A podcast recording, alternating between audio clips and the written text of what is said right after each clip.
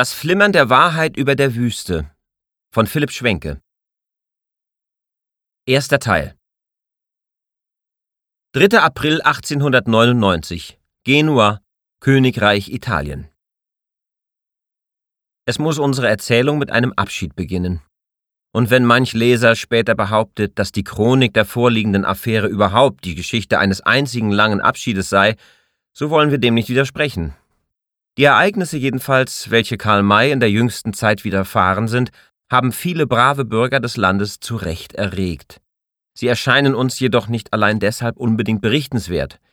Vielmehr haben wir es uns zur Aufgabe gemacht, ein genaues Zeugnis dieser vergangenen Jahre anzufertigen, weil auch der voreingenommenste Betrachter einsehen muss, dass sich am Beispiel des Karl May einige fragwürdige Strömungen zeigen lassen, welche auch an anderer Stelle die Moral unserer schönen Nation unterspülen. Endgültig über unseren Zeitgenossen zu urteilen steht uns nicht zu. Jedoch begreifen wir es als unsere Bürgerpflicht, die in Teilen doch sehr privaten Angelegenheiten des Karl May für die Öffentlichkeit so aufzudecken, dass ein jeder aus ihnen eigene Lehren zu ziehen vermag. Wenn dabei auch von Einzelheiten die Rede sein wird, die manchem als heikel, ja sogar bedenklich erscheinen, so ist dies leider nicht zu vermeiden. Wir möchten unsere Leser allerdings im Interesse Karl Mays ersuchen, diese später taktvoll wieder zu vergessen. Mit dieser kurzen Ermahnung, alles Kommende verantwortungsvoll zu behandeln, wollen wir uns nun aber dem angekündigten Abschied zuwenden. Man begeht ihn in Italien, an einem Apriltag, an dem ein Aufbruch bevorsteht und die Toten dem Reisenden noch einige Warnungen auf den Weg geben sollen.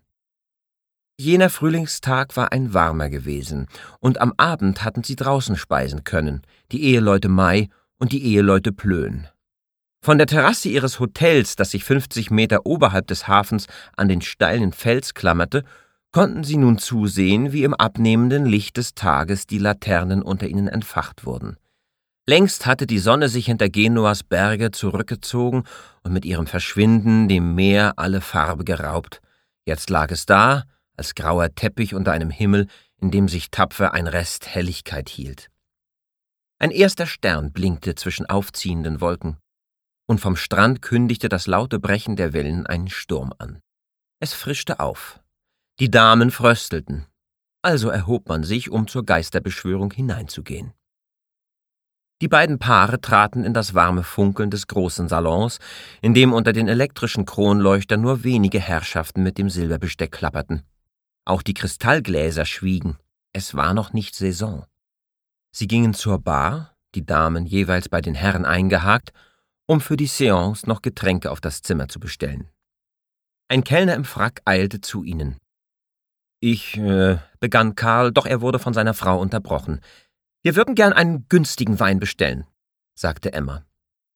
Karl schickte ihr einen mahnenden Blick herüber und schenkte dann dem Kellner sein großzügigstes Lächeln. Wir hätten gern Ihren besten Wein, sagte er. Der Kellner, wohl unsicher, welches Getränk er bringen sollte, blickte zwischen Emma, deren Mund ein strenges Minuszeichen formte, und dem aufmunternd nickenden Karl hin und her.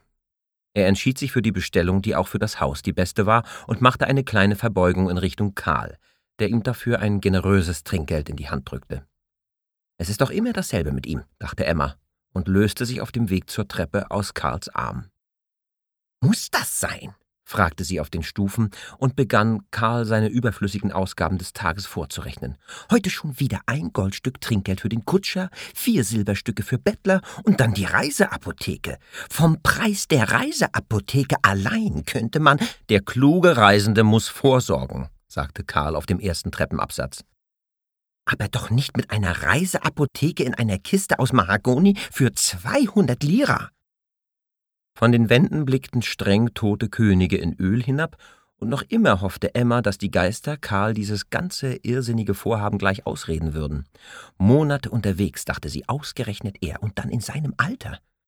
Sie hatte versucht, Karl von dieser Reise abzuhalten, aber sie waren gemeinsam aus Radebeul aufgebrochen, über die Alpen gefahren und hatten Karls Schiffspassage gekauft, ohne dass er auf ihre Einwände eingegangen wäre. Und wenn die Geister ihn nicht gleich zur Umkehr überreden könnten, dachte Emma, dann sollten sie ihn doch wenigstens zu Vorsicht mahnen, und wenn sie auch das nicht taten, dann mussten sie ihm wenigstens noch einmal einschärfen, nicht so mit dem Geld um sich zu werfen. denn auf ihren eigenen Rat hörte er ja sowieso nie.